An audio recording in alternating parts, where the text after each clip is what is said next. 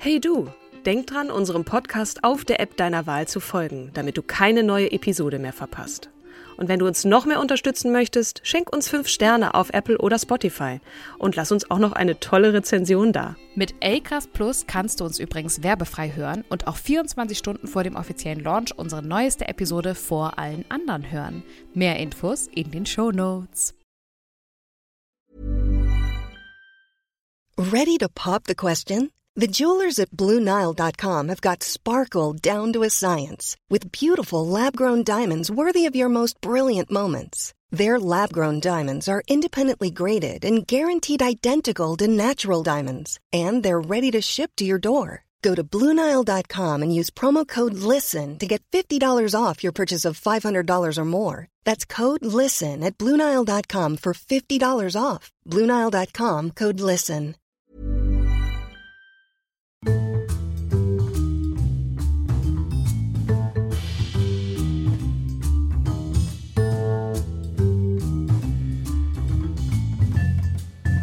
Hallo und herzlich willkommen zu einer neuen Folge Starke Frauen. Ich freue mich heute ganz, ganz, ganz, ganz, ganz dolle, weil wir sitzen mal wieder im Studio und haben ja. auch eine entsprechend verbesserte, um nicht zu sagen fantastische Soundqualität. Ja. Mir gegenüber sitzt die zauberhafte Kim Seidler. Mir gegenüber sitzt die Zaubere, Zauber.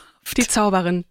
Die Zauberin Katrin Jakob. Und an unserer Seite, total neu, das ist irgendwie alles super cool auf Corona aufgebaut, ähm, unser Dennis und unser Julian, die uns hier ähm, pegeln. Die pegeln uns. Die das finde ich gut. Special Guest Nala the Dog, the French Dog. Alkoholisch. Ja. Um 11 Uhr. Äh, genau, ja, total cool. Ich, ich bin total hin und weg und habe total die Endorphine. Du hast vorhin schon gefragt, was los mit mir ist. Ich freue mich tierisch gerade, euch wiederzusehen, so leibhaftig. Wir glucksen auch vermutlich dann später ein bisschen mehr ins Mikrofon. Glucksen ist auch ein schönes Wort. Ne? Was, was ist denn Glucksen? Das ist Glucksen. ja. So eine Mischung aus, ich brech gleich los vor lauter Lachen und ich unterdrücke es ein bisschen kichern. So. Okay. Wir haben die Folge 61, Katrin. Ah, Wahnsinn. Du, und ja. nochmal, was ich gerade gepostet habe auf LinkedIn und äh, auf ähm, Social Media haben wir es, glaube ich, auch schon auf Instagram gepostet. Wir sind gestern auf Top 22 von äh, der Kategorie Geschichte bei Spotify gelandet. Wow. Richtig Mit welcher geil. Folge denn? Ist, nee, mit ich tue so, als mit würde ich das jetzt das erste Mal hören. Aber Oh. ach so, mit, mit unserem Podcast. Mit dem Podcast. Ich dachte mit einer Folge. Nee. Ach so. Mit dem Podcast. Hätte Wie ich auch nicht toll. gedacht, dass wir in, in der Kategorie Geschichte landen. Wir waren früher immer bei Personal Journeys und sind da immer hin und her gesprungen von Platz 11 auf Platz 51, Platz nirgendwo und dann wieder Platz äh, 17, keine Ahnung. Ja. Ähm, und dass wir jetzt in der Kategorie Geschichte gelandet sind, finde ich richtig, richtig cool. Finde ich auch super. Wir müssen uns natürlich stets bemühen, dass wir die geschichtlichen Fakten auch jetzt. Ich also, sehe schon das P in deinen Augen. bitte, Herr Geschichtsprofessor von damals, bitte nicht hören. Ja. Nein, wir haben ja auch gesagt, wir machen äh, mal eine Frau sichtbar und äh, wir, wir, wir sind stets bemüht, auch wenn das viele vielleicht dann merkwürdig finden, aber ähm, Nee, merkwürdig, nö. Wir, wir, die, die Wahrheit liegt manchmal so ein bisschen im Ungefähren, aber ähm, wir sagen es ja auch dann dazu. Richtig. Und du hast jetzt eine historische Figur mitgebracht, wohingegen die nächste Folge eher eine sein wird, die zeitgenössisch, also die noch lebt. du Spoilerin. Oha, entschuldige. Aber wen stellst du denn jetzt vor? Komm, Ich stelle dir raus. genau Dorothea Christiane Erxleben vor, geborene Leporin aus dem 18. Jahrhundert. Und Ähm, wer hat die äh, vorgeschlagen? Oha. Da hast du recht, du erwischt mich gerade ähm, nahezu kalt, aber ich äh, finde, oh, ich habe kein Internet. Okay, also es hat auf jeden Fall jemand vorgeschlagen, vermutlich über Instagram, weil da unsere regste Auf jeden Fall war Community das, so ist. Na, Ne? ich erinnere mich, es war Stella, die hat sich nämlich Dorothea Erxleben gewünscht äh, aus Hamburg, ähm, die mit ihrer Mutter diese Frau extrem ja, abfeiert, ist jetzt sehr jugendlich gesprochen, aber die hat uns gebeten, weil sie ständig mit ihrer Mutter über diese Frau redet und die beiden ähm, Dorothea Erxleben nämlich ganz beeindruckend finden und sie sich sie wahnsinnig freuen würde, wenn wir für sie und ihre Mutter ähm, Dorothea Erxleben vorstellen. Ja, und ich fand das irgendwie so süß, dass ähm, Ja. wir dem natürlich nachkommen Wissen wir, wie alt Stella ist? Mm, nee. Okay. Vielleicht ist das auch völlig irrelevant. Ich kenne Dorothea Erxleben gar nicht, deswegen freue ich mich sehr Mhm. auf eine mir völlig unbekannte Frau. Wer war sie? Ich Ja. nehme mal an, sie lebt nicht mehr. Sie lebt tatsächlich nicht mehr. Ähm, Dorothea Christiane Erxleben, geborene Leporin, ist am 13. November 1715 in Quedlinburg, ich glaube, das ist Harz, geboren und dann am 13. Juni 1762 mit 46 Jahren gestorben. Und sie war die erste promovierte deutsche Ärztin Ah, okay. und Jetzt. eine Pionierin des Frauenstudiums. Okay. Ja. Also überhaupt nicht nur Medizin. Wir hatten ja letztes Mal oder vor nicht allzu langer Folge die Mattea, ähm, Maria Montessori, Aus Italien, auch genau. eine der ersten Medizinstudentinnen, aber das war schon 19. Jahrhundert. Mhm. Und jetzt sind wir in Deutschland bei Dorothea. Und Genau, im Ah, 18. okay. Jahrhundert. Und da waren ähm, in der Wissenschaft in Deutschland noch, ja, das war eine reine Männerdomäne. Mhm. Und Frauen waren an Universitäten gar nicht vertreten. Okay. Und ähm, sie wurde die erste Doktorin der Medizin in Deutschland, obwohl sie nie eine Universität von innen gesehen hat.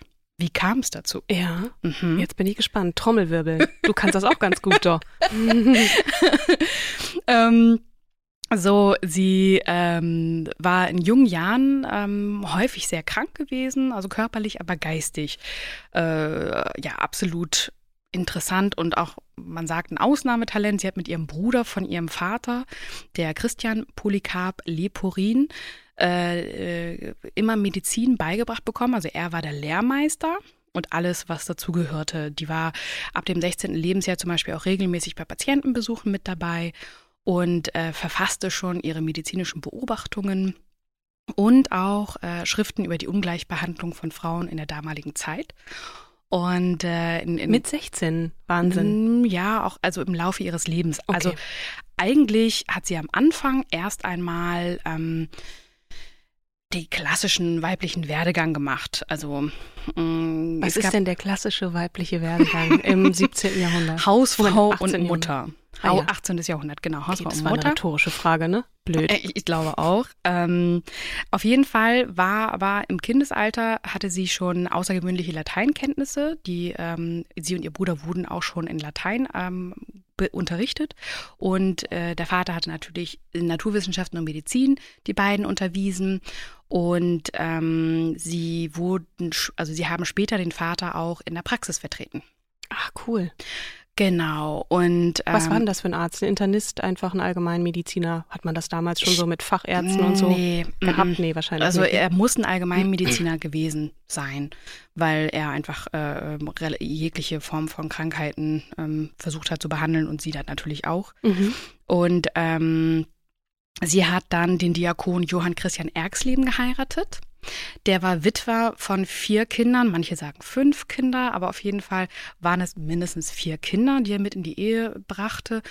Und eine Quelle sagte auch, dass er vorher mit ihrer Cousine verheiratet gewesen war. Mhm. Ähm, und sie hat dann diese vier Kinder übernommen und hat dann, also als, als Stiefmutter, Mhm. und hat dann mit ihm nochmal vier Kinder bekommen. Wahnsinn. Also ein Zehn-Personen-Haushalt.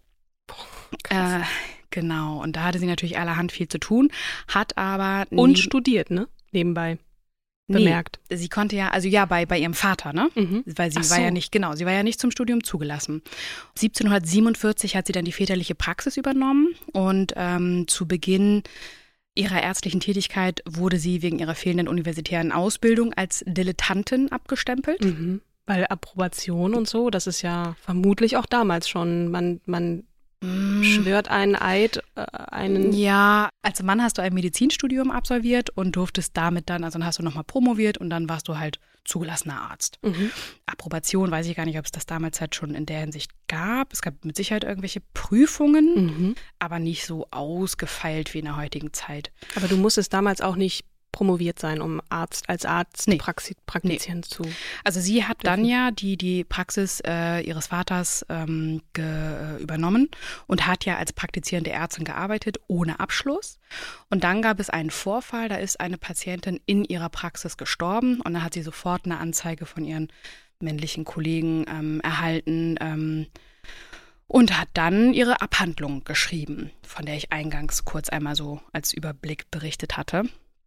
Ähm, und sie hat dann, also sie ist dann vorgegangen und hat dann ähm, gesagt, äh, 1740 ist sie gegen die Vorwürfe vorgegangen gegangen und hat dann eine ähm, Schrift äh, geschrieben, gründliche Untersuchung der Ursachen, die das weibliche Geschlecht vom Studieren abhalten. Und ähm, hat dann auch geschrieben, die Verachtung der Gelehrsamkeit zeigt sich besonders darin, dass das weibliche Geschlecht vom Studieren abgehalten wird. Wenn etwas dem größten Teil der Menschheit vorenthalten wird, weil es nicht allen Menschen nötig und nützlich ist, sondern vielen zum Nachteil gereichen könnte, verdient es keine Wertschätzung, da es nicht von allgemeinem Nutzen sein kann. So führt der Ausschluss vieler von der Gelehrsamkeit zu ihrer Verachtung. Dieses Unrecht ist ebenso groß wie dasjenige, das den Frauen widerfährt, die dieses herrlichen und kostbaren Gegenstandes beraubt werden. Mhm. Ja, das. Amen. Äh, Amen, genau. Und ähm, das wurde dann auch, wie hieß der denn noch? Ähm, der von Preußen. Ich muss mal ganz schnell hier einmal gucken. Ja. Diese Abhandlung wurde dann auch Friedrich dem Großen ähm, vorgelegt. Also der eine sagt, dass sie selbst sich darum gekümmert hat, äh, ihn zu kontaktieren. Andere Quellen sagen, dass das ihr Vater war. Und der fand diese Abhandlung total spannend. Und nicht nur dieses Gesuch, sondern auch das Gesuch, äh, dass sie promovieren darf. Mhm und hat dem ähm, hat sozusagen 1741 äh, der Universität Halle angewiesen, Dorothea Lepurin, damals noch unverheiratet, zur Promotion zuzulassen. Und dann ähm, hat sie den Diakon ähm, geheiratet, hat sich erstmal sozusagen den klassischen Rollen der Frau Mhm. gewidmet. Gesell gesellschaftlicher Status check Ja. und dann jetzt darf ich dann auch. Ja, genau. Und hat dann aber parallel dennoch immer noch weiter praktiziert und ihrem Vater geholfen. Und ähm, als dann auch nochmal dieses Problem mit der Dilettantin kam und dann allerspätestens als ähm, die, äh, die, der Tod der Patientin in der Praxis passiert ist, Mhm. hat sie gesagt, okay, jetzt hole ich die Promotion nach und äh, nehme das, äh, die, Erlaub die königliche Erlaubnis in Anspruch. Mhm. Und ähm, genau, hat dann in, an der Universität Halle zu, äh, das Promotionsexamen gemacht und am 12. Juni 1754 wurde sie vom Professor Johann Juncker feierlich zum Doktor der Arzneigelehrtheit erklärt. Und äh, nach der Promotion führte sie ihr Leben wie bisher weiter, kümmerte sich um ihre Kinder, den Haushalt und behandelte ihre Patienten. Und äh, ja, in Quedlinburg blieb sie bis zu ihrem Tod im Jahr 1762, allerdings als die angesehene Frau Pastorin. Klar, das ist so, ne? Ja. Ähm, und, ähm, Und- weiß man irgendwas darüber, wie das Studium für sie war an der Seite von Männern? Weil, Sie hat ja nicht studiert. ach so, Sie durfte nicht studieren, aber sie hat den Doktor sie, machen dürfen. Sie durfte, man durfte promovieren. promovieren. Ah ja, okay, das hat der, der, der große Fritz, hat ihr das dann erlaubt? ja, Alles genau. klar, okay, jetzt, Genau. jetzt habe ich es hintereinander. Ja, also sie hat nur 1707, nur in Anführungsstrichen 1754 ihre Dissertation mit dem Titel, okay, auf Lateinisch kann ich das nicht, aber äh, auf Deutsch hieß er akademische Abhandlung von der gar zu geschwinden und angenehmen, aber deswegen öfters unsicheren Heilung der Krankheiten. Äh, den hat sie eingereicht, die Dissertation. Ich Äh, hätte die- jetzt sehr gerne gehört, was das auf Lateinisch heißt. Ja, ich komm, ich, dich ich haus raus, pass auf. Quod nimis cito ac iucunde curare sepius fiat causa minus tutte curationis. Das finde ich, hast du gut gemacht. Cu curare, ähm, das habe ich rausgehört. Ich mit meinen drei Jahren Latein, Schullatein. Ja. Genau, also ähm, eleganter hätte ich es jetzt äh, leider nicht präsentieren können. Ja. So. Und äh, einem Nachruf ihres Sohnes, ihres ältesten Sohnes Friedrich Georg Christian, ähm, zu, also nach einem Nachruf zu urteilen, hatte, ist sie wohl am Brustkrebs gestorben. Mhm. Okay, weil 46 ist, glaube ich, also du hattest vorhin mal gesagt, dass das normal war, dass man nicht älter wurde so, Mhm. aber das ist schon arg früh. Und irgendwie auch eine von denen, die an Krebs starben. Wir haben ja sehr viele Frauen vorgestellt, die irgendwie alle an Krebs starben. Ja, nicht alle, aber Äh, um, um zu sehen, was sie eigentlich damit erreicht hat, ist, dass am 20. April 1899 Frauen im Deutschen Reich erstmals offiziell zu den Staatsprüfungen der Medizin, Zahnmedizin und Pharmazie zugelassen wurden. Und äh, an den Universitäten Preußens konnten sich Medizinstudentinnen erstmals im Wintersemester 1908, 1909 einschreiben. mhm. Und ähm, dennoch gab es mit Charlotte Heidenreich von 1788 bis 1859, die in Gießen promoviert wurde, und einigen anderen, sowie der Zahnärztin Henriette Hirschfeld-Tiburtius 1834 bis 1911 und in einigen seltenen Fällen Ausnahmen äh, bis zum Jahr 1901 mit und so weiter und so fort. Aber so richtig, äh, ja, war es dann halt ähm, also ja, gemäß einem Bundesratsbeschluss von 1900 die ersten 1900 die ersten Ärztinnen, Zahnärztinnen des Staatsexamen durften sie damals dann ablegen.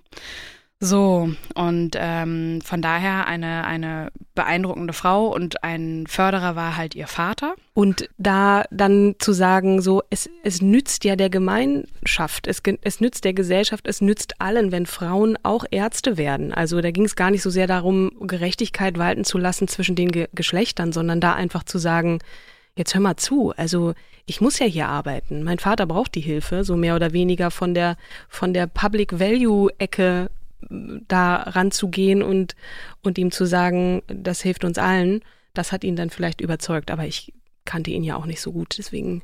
Ja, aber man muss mal überlegen, dass es 140 Jahre nach dem Tod von Dorothea Christiane Erxleben gedauert hat, bis Frauen in Deutschland offiziell zu medizinischen Staatsprüfungen zugelassen wurden.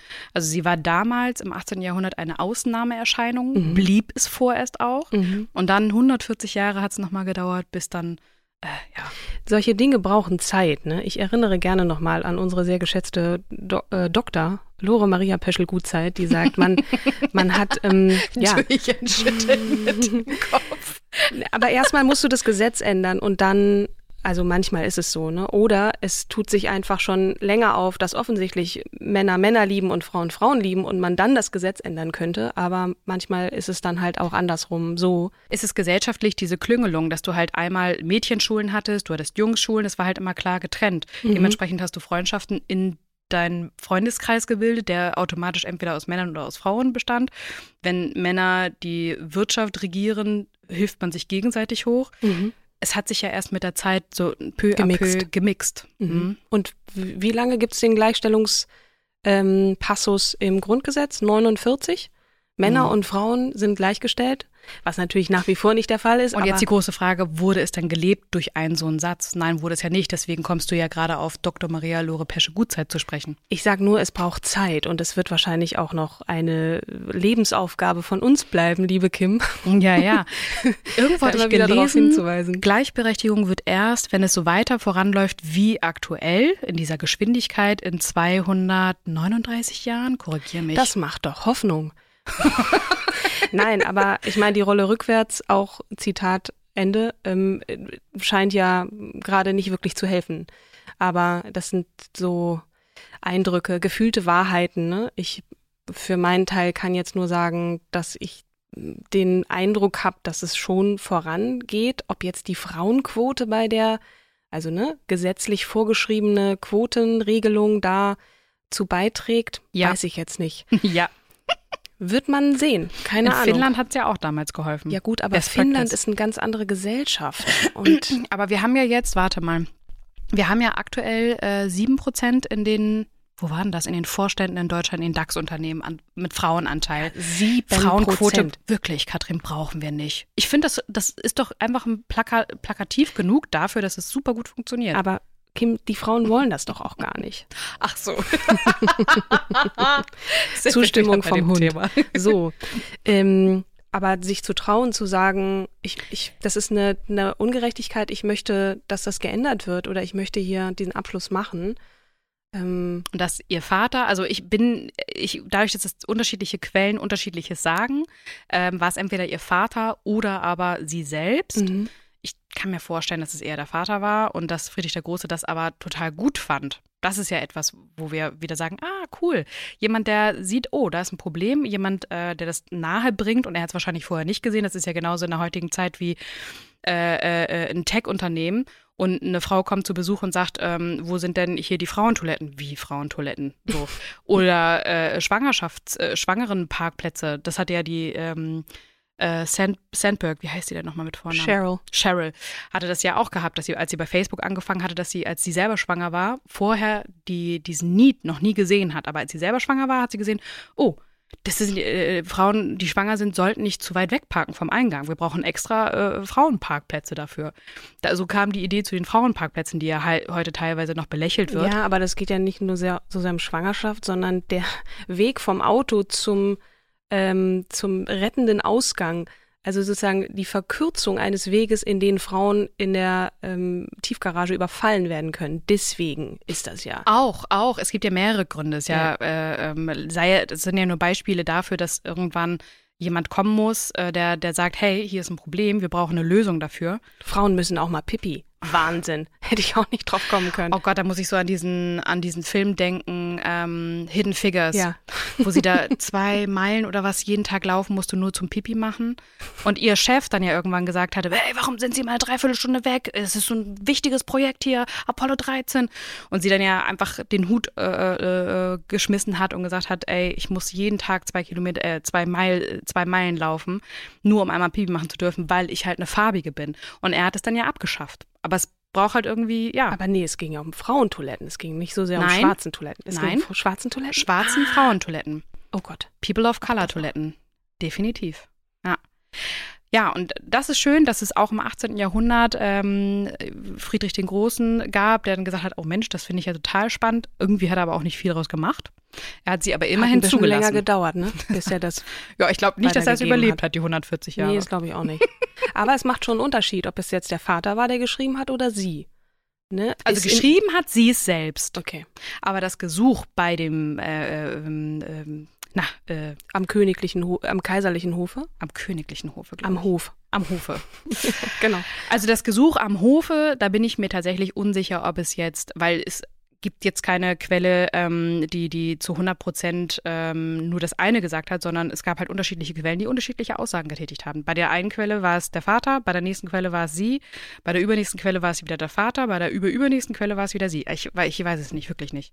Das kann, kann der, äh, können unsere Zuhörer und Zuhörerinnen gerne nochmal besser recherchieren. Mhm. Finde ich gut. Ja, ähm, ich bin immer Aber sehr wa Warum ich ja. einfach auch sagte, ich habe Angst vor der Frau. Für mich klingt sie wie so eine über, übermenschliche Powerfrau. Äh, zehn Mäuler stopfen, also ne, acht Kinder und äh, Mann und sich selbst ja noch. Dann den Vielleicht Haushalt. hat der Mann ja auch mitgeholfen. Ja, hoffentlich. Also, ähm, weil sonst, sonst ähm, äh, ja. Weil sonst wird schwer.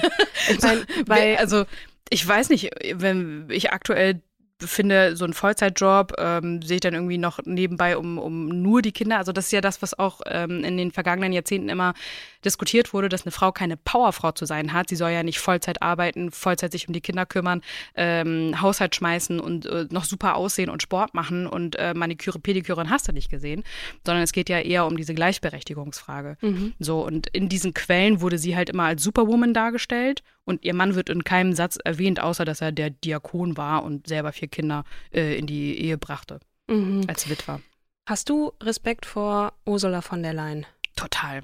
Ja, ich auch. Und ich meine. Auch wenn ich nochmal, ja. äh, ähm, äh, ich rede heute irgendwie sehr viel, ähm, auch wenn ich sagen muss, dass ich glaube, sechs Kinder hat sie. Sieben. Sieben. Und mhm. sie hat natürlich sehr starke Hilfe aufgrund ja. des Geldes und aufgrund ähm, dessen, dass sie, ich weiß nicht, wie viele äh, Nannies und, und männliche und weibliche Erzieher sie hat. Und ich glaube, ihr Mann kümmert sich vorrangig um die Kinder.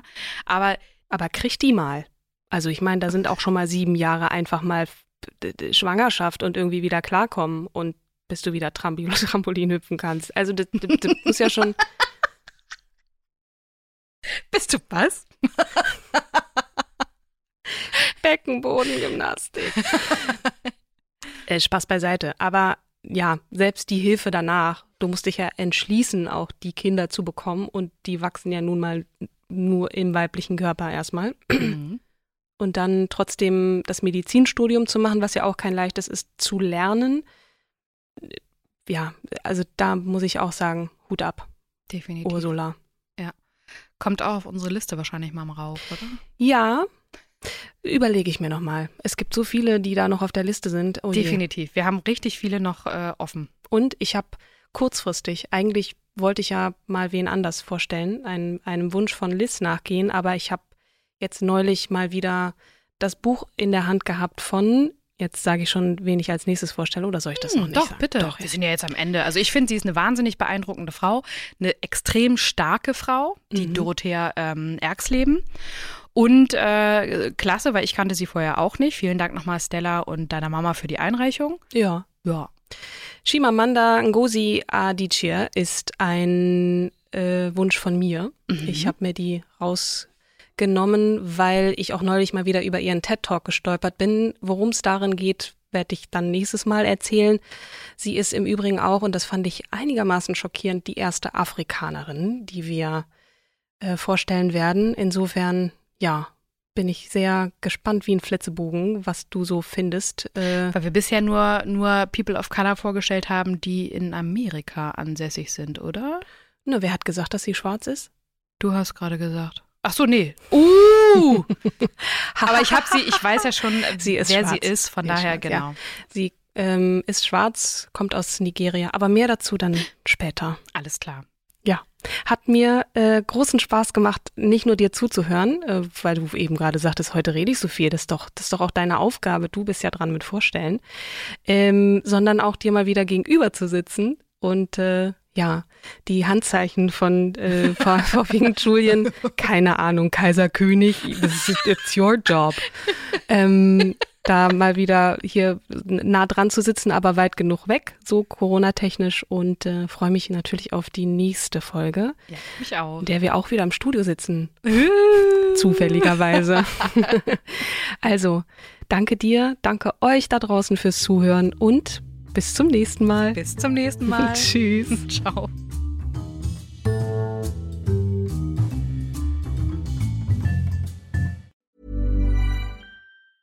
Planning for your next trip? Elevate your travel style with Quince. Quince has all the jet setting essentials you'll want for your next getaway, like European linen, premium luggage options, buttery soft Italian leather bags, and so much more. And is all priced at 50 to 80% less than similar brands. Plus, Quince only works with factories that use safe and ethical manufacturing practices. Pack your bags with high-quality essentials you'll be wearing for vacations to come with Quince. Go to quince.com slash pack for free shipping and 365-day returns.